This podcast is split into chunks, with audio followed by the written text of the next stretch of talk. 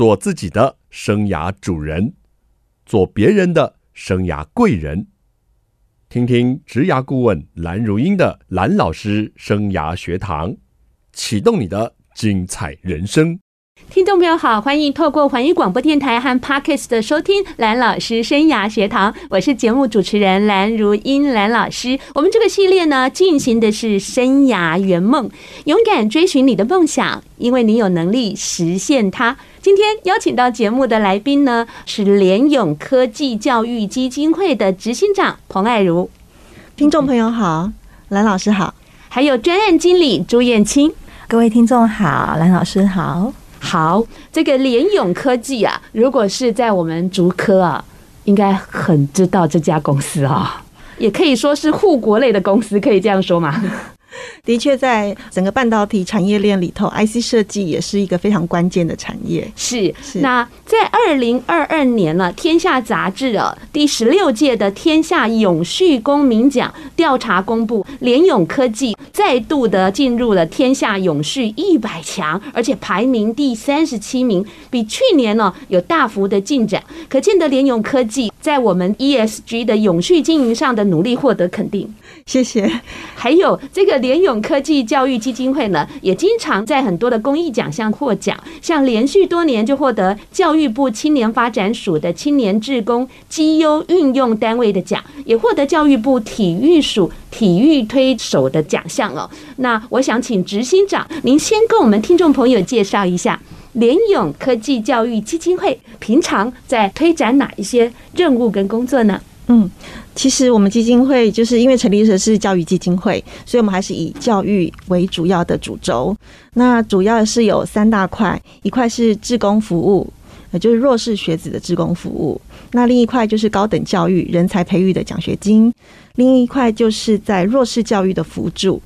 那弱势教育的话，就包含了像是偏乡的阅读，或者是体育人才的培育。那我们最近也很荣幸的获得了教育部一一一年度的社会教育贡献奖，也在这边跟大家分享这个荣耀。哇，真的好多奖项哦！我觉得能够致力于社会的公益，真的是很不简单的一件事，因为科技人很忙哎。是真的，所以我们一开始在规划志工活动的时候，也要考虑很多的面向，包含他们的时间啊、他们的兴趣啦等等。嗯嗯，他们可以贡献跟着力的地方，对不对？哦，是，所以真的很不简单，面面俱到。那这个基金会成立多少年呢？从二零一零年开始，已经设立到大十三年了。哇，这个已经跨过十年有成了啊！继续要迈向下一个十年了。好。那我们来谈谈呢，在这个公益的推动上，为什么选择刚刚讲的那些项目呢？譬如说阅读啦、体育人才啦，或者是发放高等教育的奖学金，为什么会想要设定这些项目呢？那当初的想法是怎么样的？嗯，一开始呢，成立这个基金会，我们的创办人也是就是联咏科技的董事长，那他是直接给了我这三大。的方向主轴哇，对，所以其实他是一个很有想法的人，他也觉得说我们在教育上应该要先辅助弱势教育，尤其 IC 设计业最重视就是人才，是那所以呢，我们一开始就是锁定一个就是高等教育人才，要去培育博士跟硕士的学生，嗯哼，那在弱势教育的部分，也是希望说能够透过教育去翻转他们未来学习的机会跟未来的潜力。那另外呢，就是在志工服务，我们主要锁定就是弱势学子，希望能够陪伴这些弱势学子，能够有更好的发展跟成长。OK，我们要做这样的一个面向哦，其实广度还蛮广的。是，那高等教育这个部分呢，当然很希望这些优秀的人才，他们不要受限于说他们的经济了，没有办法去完成他们的学业，他们可以更好的在他们专业上去努力，是这样的一个想法，对不对？没错，尤其像博士生，嗯哼，如果只要获得联勇的博士生奖学金，那我们就是提供他们每个月五万元的奖学金，然后可以为期五年。那所以就是这样，可以让这些优秀的学生对。不需要再去打工或者是兼职去赚他的生活费，让这些优秀的学生能够专心致力于他的研究。相信这对于高等教育或者高科技发展会有更实质的帮助。嗯哼，我曾经呢认识一个家福的孩子，那这个孩子呢，他在大学的时候上我的课，他是那时候念交大，那他就告诉我说：“老师，我的梦想呢是去美国读博士。”然后他说他的梦想是要回来当一个教授。我说很棒啊，这梦想很棒。他说：“老师，但是要能够申请到奖学金，不然这个梦想对他来说还是梦想。”我听了我就觉得说有心，但是可能受限于环境上哦，他就比我们更多的阻力。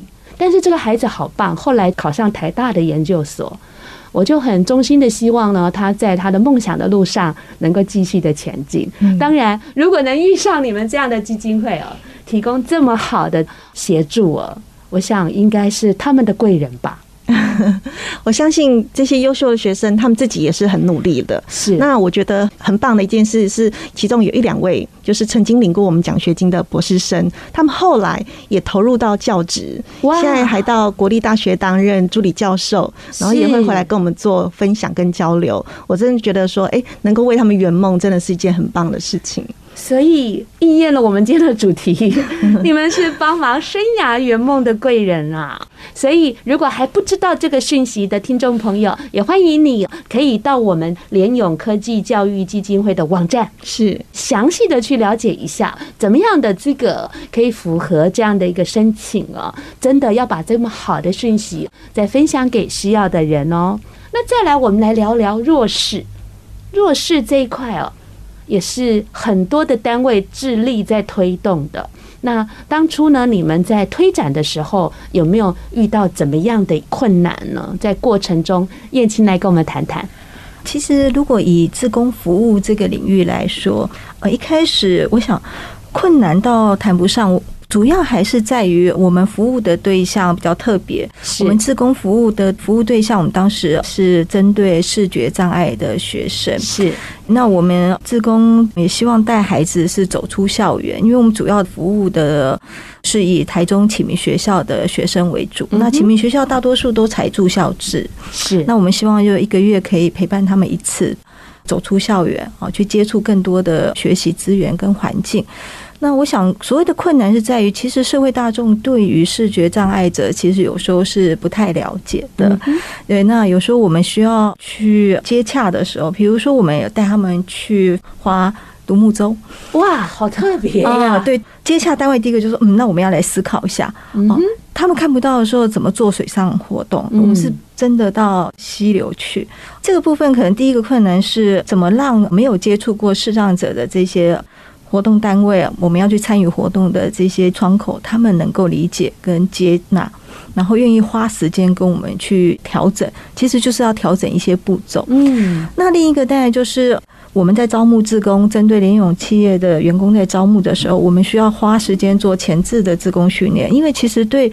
志工来说，其实他们内心也是会有恐惧啊。第一个，他想我自己都没有划过独木舟，那虽然我是看得到的，可是我要带一个看不见的孩子去划独木舟，他们当然会有一些恐惧感。那这个，当然我们就是需要透过前置的自工培训啊，去让他们了解说，哎，视障者其实他可以做得到的事情比你想象的多。是那。如果要让他做到这些事情，我们需要提供的协助是什么？OK，我想这个其实是一开始在推动的困难。可是我们自工的计划推展到现在已经超过十年，我们个人会觉得很感动的是，其实对很多自工来说，他们几乎都是真的叫资深志工，可能从第一年可以陪伴我们到现在。有些志工其实已经非常的就是亲近志工进来说，他基本上他都可以帮我们成为培训老师，OK，他都可以教导新的志工。好的，对，我们待会儿呢再来了解一下如何带这个视障的孩子、视障的朋友走出去哦。这里面一定还有很多的故事。我们休息一下，待会再回到节目，助人圆梦。其实也是一件非常非常开心的事情啊！像我平日呢，在辅导学生呢，或者是在跟大家做演讲啊，那如果他因为一句话而受到了影响，哇，那真的我觉得太值回票价了。在我们现场的联咏科技教育基金会，他们就是在做这样的工作，他们集结了志工的力量，做了非常多公益的活动。刚刚有提到，尤其是要招募同仁来。协助这些视觉障碍的学员们，这个志工训练要怎么来进行啊？我非常的好奇。那目前有多少的志工呢？谁可以帮我们说明一下？嗯、呃，我想，呃，志工训练其实它主要的一个精神，我们就是要提醒志工，就是在做这个服务的过程中，其实你是去当他的眼睛，嗯哼，啊，你不是去服侍他，嗯哼，那把你所看到的利用口述引导他，所以我们自工训练最主要就是在这样的一个概念下，我们会设计一些活动，但因为之前哦我们有实体的训练的时候，我们就会让他们两两一组。然后透过蒙眼的体验，让他们了解说你怎么样去口述给一个看不到的人，或是说最重要是因为我们在户外活动需要做人导法，那他们要做基本的人导法的训练跟练习，他们才能知道说你怎么样引导视障者在行走啊，在触摸啊这些的陪伴过程。那后来我们因为疫情的关系，我们有透过线上的职工培训。那线上职工培训，我们在就是透过这个影片啊。那现在带有一些影片是拍得很好的，就是说人导法，他讲得很详细，让志工虽然没有办法实体训练，那我们就透过线上。不过就是我们在活动当天集结前的时候，都会请资深志工在现场利用一些时间，再让。新手志工可以练习一下，有因为有时候看影片是用看的嘛，是、呃、还是要实际呃操练一下这样。对，那彭执行长，我们整个公司的职工大概有多少人呢？常态性的职工人数大概有多少？嗯，应该有接近一百位。哇。嗯那老中青都有吗？是没有错，有啊。我们有一个职工，原来视障孩子有时候他们在听力的记忆是非常敏锐的。嗯，那我们的职工就长期陪伴他们，因为启明学校是有小学部、中学部到高中部嘛，那就从小学一直陪伴他们到高中。那有一个。我们的男性自工，学生很可爱，一个女同学啊，她在小学的时候，这个自工哥哥就陪她，她都叫他志工哥哥。然后中间在有一段时间，因为自工工作比较忙，她比较少出现。后来等到她高中的时候，这个自工又出现了。啊哈，这个这个女孩子已经高中生了，然后有一天听到说，哎，只是听到她的声音，然后说。某某某哥哥，你又出现了，哇！然后那个志工就有点惊吓，说：“哇，你还记得我？”他说：“我当然记得你啊，不过那个你你知道到高中生嘛，就这个伶牙俐齿。”他说：“不过我就应该叫你志工叔叔了，你不是欧巴，你 冒出五条线了。”然后我们就觉得好好笑。对，就是你看志工，他从他小学一路陪伴他到高中这样子。哎，这个哈，我觉得有时候老师记不得学生，但是学生都会记得老师。哎，对，而且一听到他声音，他就马上记起他来。我好尴尬哦！有一次在那个 SOGO 的电梯，就有一个人喊我老师。哎，就是当初那个孩子是新竹市政府暑期工读的，听过我的职前训练了。哎呦，就想说以后出门还是要稍微注意一下形象。好，那我们来聊聊哦，在我们的基金会了，还有两个蛮特别的部分哦，尤其是那个体育人才的部分。这个部分哦，我蛮好奇的，在推展上锁定的是哪一些的项目或对象？警长是不是给我们介绍一下？好，联咏基金会是二零一零年成立，但是我们其实在二零零七年公司就有员工发起募款去捐助。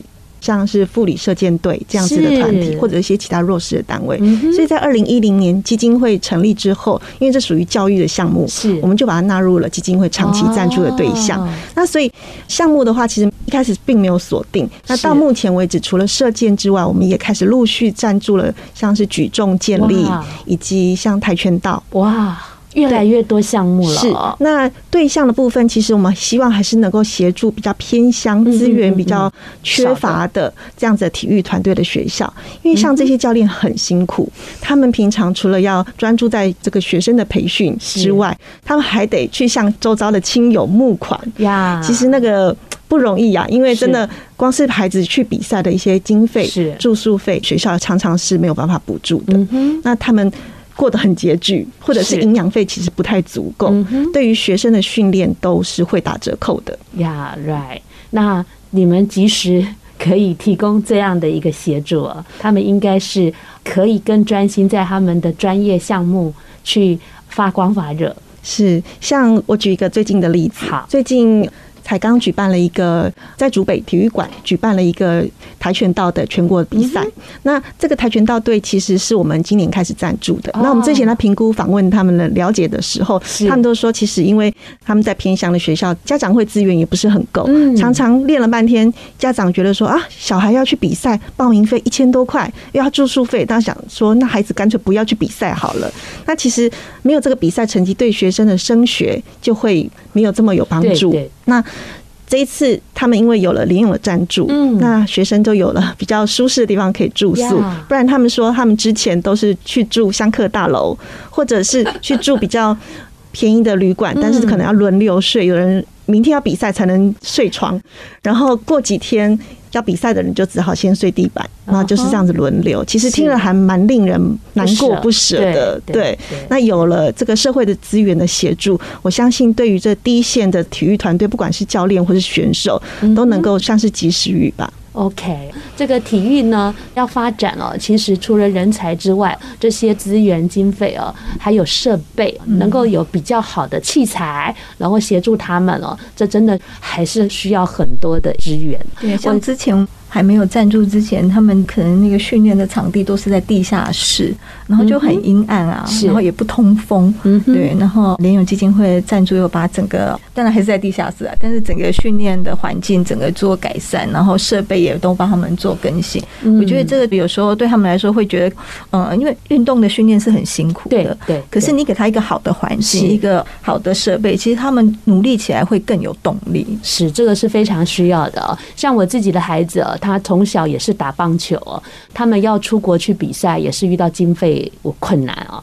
结果当然啦，我认识媒体就请媒体来报道一下 啊，就会受到一些关注，然后就零散散的捐赠啊，让他们可以顺利的到日本去比赛。所以我想这些现象在台湾的各地哦，还是都存在着，那只是大家可能比较没有关注到，所以有这样的公益项目哦，我觉得是蛮好的。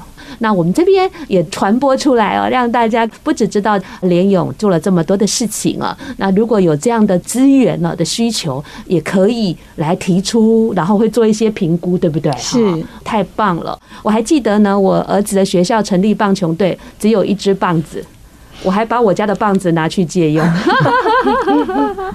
因为呢，一支棒子上场要打，下一个在那个待打区没有棒子可以挥。真的是非常的囧的一个困境哦。对。但是呢，孩子呢总是在逆境中也才会学习成长跟学习哦资源的可贵。而且我总是告诉孩子要感恩这些帮助你们的团体、家长，还有学校跟教练哦。这也是我们在培养孩子品格教育中很重要的一环。蓝老师生涯学堂是每个礼拜二晚上七点在环宇广播电台 FM 九六点七跟听众朋友空中相见，在各个礼拜二的早上七点，您上班的时候也会听到我们节目的重播，还有在各大 Podcast 平台都有蓝老师生涯学堂节目的播出。欢迎听众朋友锁定你喜欢的收听方式，跟着蓝老师一起来学习。我们这个系列呢，进行的是生涯圆梦，勇敢追寻你的梦想，因为你有能力。实现它。我们邀请到的来宾呢，是联永科技教育基金会的执行长彭爱如。听众朋友好，还有专案经理朱燕青。听众朋友大家好。刚刚呢，他们带来了联勇教育基金会呢，在我们社会上哦，做了好多好多层面的公益活动，包括了我们有一些硕博士班的奖学金，希望鼓励这些人才哦，能够在他们的领域专精，以后呢，能够在职场、在社会、在国家上有一些贡献。还有，他们还做了这些弱势孩子的翻转的一些公益活动，还包括了协助视觉。学障碍的学生，他们可以走出去，还划独木舟。哎，我都没有划过独木舟了。两位有划过吗？我们也是陪着视障生第一次尝试，真的呀，很耗体力，很耗体力，是很耗体力。会不会也担心一些安全的问题呢？当然，可是我相信，我我们都是需要填字的时候多花一点时间沟通。那我们在确保自工跟学生的安全之下，我们才去做这样的活动。也就是因为这样，所以我们在自工的招募上是需要人手非常充足。对，我们一定是采取一对一，就一位视障生一定会有一位志工来陪伴他们。OK。所以你们做了这么多，除了你们的企业获得这个天下的永续公民奖外啊，你们基金会也获得教育部多项的奖项啊，像青年志工的奖项、体育推手的奖项，还有刚刚执行长带来的好消息，就是社会贡献奖哦。这实在是做到变成楷模了。我也是接受人家的推荐哈，说蓝老师，你一定要访问。这个基金会，这个基金会啊，真的可以让大家学到好多东西哦。哎，果然名不虚传。那我想请你们谈谈，在逆风少年这一块哦，如何来协助这些孩子哦？因为他们可能受限于家庭的经济跟环境哦。那他们如何对于他们的职涯提早来探索这一块，我觉得蛮有意思的。对，基金会在自工服务还有一个对象，就是所谓的逆风少年。嗯、那我们服务的对象其实就是中途机构的青少年。是。那我们目前长期陪伴的是台中的慈心儿少之家，是还有在桃园的蓝蝶儿童之家。那当时基金会会服务这样的一个对象，是我们有思考到，因为中途机构的孩子多数都是社会局转介去做保护的个案。那他们当然还是有正常上学啊，是。可是我们就有发现说，孩子因为在机构常住的关系哦，然后当然家庭功能也比较缺乏，他们对于自己未来职业的选择跟想象其实是很匮乏的。嗯哼，我们希望给他一个观念，不是所有的职业他一定要跟学历做联动。对，有时候孩子会觉得说，哦，就是书读不好，我就没有一个很好的学历。他们下意识对自己的职涯的选择都是偏比较劳动力、比较服务业。对，所以我们也希望透过职工的陪伴，带着孩子去不同的职场去做这样的探索学习。这个目标其实最希望让孩子了解说，其实职业这个事情，它有时候是你一个想象。同时，你要付诸于行动。对，像我们有带孩子去在地青年他们所成立的青年旅社老聊。嗯，那让孩子知道说，其实你自己的一个想法，你为了把在地的文化推展出去，你可以怎么做？对，那因为那个也是一个青年成立。是。那我们最近也带着孩子到那个苗栗院里去接触一个叫做令子。我知道那个手编，对，我看到你们的粉砖的报道，创办人也是非常年轻的青年。那让这些青少年可以理解说，其实你看他们那么年轻，可他们有想法的同时，他们愿意付诸于行动，把这么样的一个传统的工艺，甚至已经是我们感觉要被市场淘汰的工艺，又重新拉回商业市场里面，然后重新让这些传统工艺的这个老一辈的工艺师，还是可以在这个市场里面。发挥他们的功能，嗯，我们也从孩子的回馈里面感受到，对孩子来说，有孩子说他第一次知道令草编织这个东西，哦，因为这个当然是对孩子来说比较难接触到。第二个，你也会从孩子的回馈又看出孩子，哦，原来这件事情是。有不一样的想法，可以有不一样的作为，嗯，这就是我们希望带给孩子的。所以这个过程中，我们也很感谢很多跟我们接触的单位，他们愿意为了这些中途机构的青少年设计，甚至都是创办人，他们愿意花时间出来跟孩子分享。我为什么要做这件事情啊？像之前我们也带他们去三峡的甘乐文创，对，那个创办人他也是因为从一个要回到自己的家乡做这个弱势关怀，到最后从弱势关怀发展出一个很庞大的在地文创的事业。是，对，那创办人也在百忙当中特别抽出时间来跟孩子们分享，这也是我们非常感谢的部分。呃，我一直相信哦，体验是最好的学习。百闻不如一见。是对一些哦学习上专注力比较不够的孩子，要他们去实作，要他们去参访，要他们去体验哦。我觉得那感受是比我们在讲台上讲很多来的深刻。呃，我也相信，因为顶着联咏科技这样的招牌，应该很多的单位啦、老师们都很乐意跟你们做一些的合作，就能够连接到很好的资源。连接到很好的机会哦！那你们日前呢，也带你们这些视障生去宝山体验那个橄榄跟黑糖，哎，我觉得那也是一种家乡的体验，也是一种产业的认知，是不是？跟我们聊聊这个部分。对，我觉得很有趣的是，我们在陪伴视障生这个过程当中，志工曾经给我们一个回馈，他说：“Judy，我们服务十年了，怎么？”还有地方可以去啊。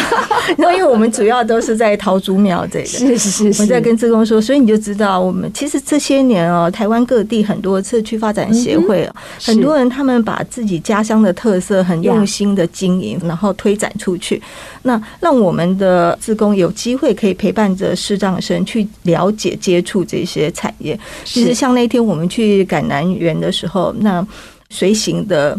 老师啊，他也跟我分享，他说，其实当时看到简章，他第一个感觉是啊，原来新竹有感南。他说他从来不知道这件事情，然后他就觉得好特别哦。他他那水星老师说，哦，我也很想要知道新竹为什么会种感南。对，其实我们大多数人在吃这个橄榄蜜饯的时候，我们并不知道说，哎，其实来源在哪里？对，然后台湾还有这样的一个产销班。那透过这样在地产业的认识跟学习，其实。让视障生可以理解说食物它是怎么来的，这也可以分享一个小小的故事，就是因为视障生他们没有办法靠视觉，他其实是靠我们旁边有视觉的人传述给他们听的。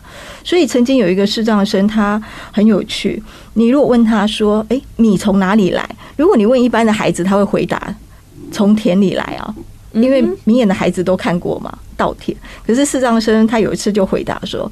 从家乐福来，为什么？因为他每次都听到妈妈说去家乐福买米这样子，对，所以也是因为这样，我们会希望透过自工的培养，让视障生他们更有机会可以接触到这个产地，接触到食物真正的来源，而不是说只有从商品端那边去了解。这也是一种食农教育，对对对，那个鸡蛋也是从家乐福来，因为孩子根本不知道更前端是什么。是是是。我们实在要让我们孩子啊过真实的生活，不是只看到手上的这一端哈，整个生态链、整个产物链、整个产品链哦，他能够更清楚一点。说实在，我只知道宝山的黑糖。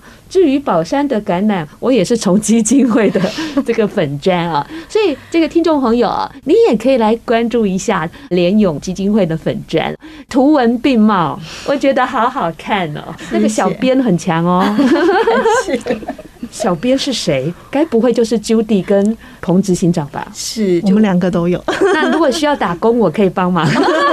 感谢执行长，您也当小编呐？哈，是啊。很多人问说，蓝老师你的粉砖很好看，是谁在编？我说就是蓝老师。好，我们休息一下，待会我们要聊聊这样的志工活动带来什么样的开心跟感动。志工的这个风潮哦，随着我们教育制度上的推广，我们希望从国中开始啊，有一些服务时数的一个概念啊，包括这个高中呢，还有我们这个学生呢，为了去做一些比较好的备审资料、学习历程档案，所以这样的一个志工概念，从小真的在我们台湾哦，慢慢的扎根了。但是我一直告诉大家哦，做志工哦，真的不是说为了时数，像我们这个企业志工。哪来的时数啊？真的是满满的爱心哎！呃，我可不可以请你们谈谈我们这些同事啊，他们到底是抱着什么样的动机、初心，然后来做这一份志工的呢？我必须要非常感谢我们的员工们啊，的同仁们，其实他们的初心真的就是想要来陪伴这些孩子，不管是视障的学生，或是在机构常住的这些青少年。其实像志工，有时候像我们都是在礼拜六做服务，是是是，有时候很早一早就要集合出发。那有一次就发现，哎，志工看起来有点精神不太好，他就说哇，我说你怎么看起来有点累？昨天晚上很晚下班。对，他说我昨天晚上加班加的很晚，我就觉得很感动。说你加班加这么晚，这么早就爬起来。他说，呃，他已经报名了，他一定要来。然后有时候志工已经报名了，但是他临时要出差，他就会觉得很抱歉，然后。甚至还会跟 A K 说：“那我需不需要帮你找其他的人来当志工？很有责任感，对，非常有责任感。对，我们就跟他说，真的没有关系哦，那因为工作的关系，是。所以其实，在基金会长期推动志工服务的过程中，就像蓝老师说的，其实我们早期真的没有给志工任何的回馈，他们真的都是发愿的。哇，对，那当然是从今年开始，公司才开始提供志工一些相对的一些福利，像志工假。嗯，在前几年，应该说蛮多年前开始，实体的尾牙都还有举办的时候，是。其实我们董事长是非常重视这些志工们的，他会邀请当年度服务次数比较多的志工去做到主桌，好主桌哎，我也想去。那所以这样的习惯，我们延续了非常多年，这都是。在在的表示，我们企业非常重视企业职工，嗯，而且让这个员工职工感觉上是被尊重的，有这么好的机会做主桌耶，真的比任何的奖品都还好，是好棒哦！这真的是很不简单的职工文化，真的已经融入到企业，然后合而为体，而且被重视。我觉得你们真是太棒棒，好棒棒哦！那我想请你们谈谈，刚刚我们比较没有时间谈到这个阅读的这一块。我发现呢，现在山西有当道，孩子们不太阅读了。怎么样来陪伴孩子做阅读呢？是，其实我们会一开始设立就推动阅读的这个计划，主要就是认为，如果能够建立学童他们终身阅读的学习力，那对于他们未来的发展。他都会有这个学习的习惯陪着他，对，他不管做什么，他都能够学习的很好。是，那就像主持人说的，因为现在的三 C 实在是太多了。是，其实我们希望透过我们到偏乡、或云林、花莲哇。这些地方去推动阅读推广，有师资的陪伴，有课程的设计、方案的引导，让孩子们。进而去喜欢阅读，而不是只是捐赠硬体的书籍。我们透过软体的这个方案去推动，让孩子们能够把它做一个连接。嗯哼，就是说有书了，但是孩子如何要养成这样的习惯，是必须要有长期的陪伴了。这真的是非常值得做的。很多的人会问南老师说：“哎，什么时候比较适合让孩子用三 C？” 我都告诉他们，孩子在学会主动阅读前。都不能给他三星要真的学会主动阅读后，你再考虑给他一个三星这样对孩子的学习是比较好的。那我想请你们谈谈哦，这样一路走来十几年了，应该有很多收获跟感动吧？一定有的。其实像我们第一个陪伴的对象视觉障碍学生这个方面，因为其实视障生他们现在也会使用三 C 产品，他们自己也有 FB，啊，那所以那时候有印象很深刻。有一次有一个他小学三年级就来参加我们的活动，然后后来他一直到高中，然后有一次他 FB 就敲我，他就跟我说他的 FB 跳出来。他小学三年级去参加活动结束以后，他在他自己的 FB 上分享的回顾的。对回顾，嗯，他就很兴奋跟我说啊，我又想起我小时候怎么会讲这些话，我真的太可爱了。他自己还觉得自己太可爱了，然后还说当时我们大家去做懒懒，啊，那个懒懒的那个手巾我还留着呢，哇，对，然后他又把它找出来，然后又拍给我看，然后就开始一直跟我聊，然后他就跟我说啊，他想起来他那时候小三第一次参加，他说那个志工姐姐叫什么名字？然后他说他现在还有参加吗？我说有。他说那你可以帮我跟他转达。然后他就把他想要对志工说的话又跟我在 FB Message 上面说。那我大概就是又转达给志工们。我觉得这个其实是很感动，就是说联咏志工在推动的时候，我们的一个初衷就是透过陪伴跟孩子产生这种长期的连接。那其实孩子都有感受。你看他过了这么多年，因为 FB 的一个回顾文，他又回想起他小三的那个很快乐的那一天。是，对，然后他就。一直跟我讲哦，聊好久，聊了快一个多小时。你也很会聊，对，我没有。我跟他说，你现在应该是自习时间，不要再聊了。后来他才下线，啊，他可能利用这个晚上自习的时间。不过你其实看到孩子对于他当时的那个快乐，他回想起来，他心里还是满满的这个喜悦。对，那像逆风少年，我觉得最感动的也是，其实因为孩子长期居住在机构，然后因为他们很多都是高风险的生长环境，孩子当然有时候在常规，在这个态度上是比较。我们会觉得不好了，然后如果对一般社会大众，所以刚开始去服务的时候，其实我们自工说实在话会有点恐惧感，因为孩子的那种口气跟态度，你都会觉得说，哎，虽然我们比他年长很多，但是他气势有点压过我们。我了解，因为那种机构我也以前常去。对，可是我们这样陪伴了他们两年三年之后，你就会发现孩子会因为你这样每次。他都看到你啊，他对你，他就知道说你不是只是来跟我做一次活动你就结束的，他们对你的那个态度改善了很多，甚至还会主动。啊，有一次在就是看到我开去的车就是很脏嘛。男生他他们念汽修课，他就跑来说：“你的这个车也太脏了吧！” 我 我说啊，因为没时间整理。他说：“你要不要开来我们机构，我们来帮你洗车？”哇哦！我说啊，是吗？他说。你去买材料，我们顺便帮你镀膜。我说怎么好意思？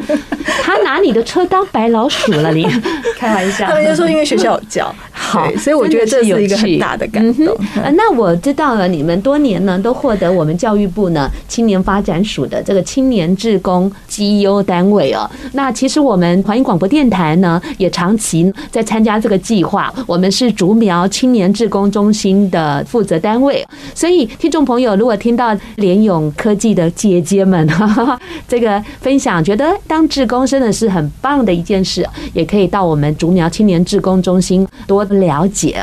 我想你们得奖应该有很多的感动吧。嗯，其实我非常感谢青年署给我们的肯定啊，这么多年都给我们这个奖项。那我们今年获得这个奖项啊，其实有一个很感动的点，是在颁奖典礼的会后，是有一个评审，他就特别来鼓励我们。他说他们评了这么多团体，他觉得我们联咏志工团做的真的是非常非常的好。因为其实以企业型的职工团体来说，很少是做这样的一个长期陪伴的服务。那他们希望我们能够继续坚持下去，继续坚持下去。当然，公益活动的推广哦，志工是很关键的力量哦。借这个机会，执行长，你是不是要跟公司的这些热血志工说点话？嗯，我很想对这些很热血的志工们说一声，就是有你们真好。有一句话是说，一个人走得快，一群人走得远。那我相信，因为有了联勇志工长期的这个陪伴。才能够让这些资源弱势的学童能够跟着我们一起这样子长期的走下去，真的要谢谢联勇的志工。好，那我们来点一首歌送他们，好不好？好，我想点播一首《让爱传出去》。那这首歌呢，是基金会十年的时候，我们在长期协助的一个偏乡国小玉山国小，他送给我们的歌。哇，那玉山国小呢，希望说我们帮助这些弱势偏乡的孩子。平常的这些课后照顾，希望这些孩子长大之后也能够有能力，在长大之后再回馈给社会大众，是一个正向的循环。我相信他们一定可以的。今天的节目非常谢谢两位来宾，也谢谢各位听众朋友的收听。下个礼拜蓝老师生涯学堂，我们空中再见喽，拜拜，拜拜，再见，拜拜。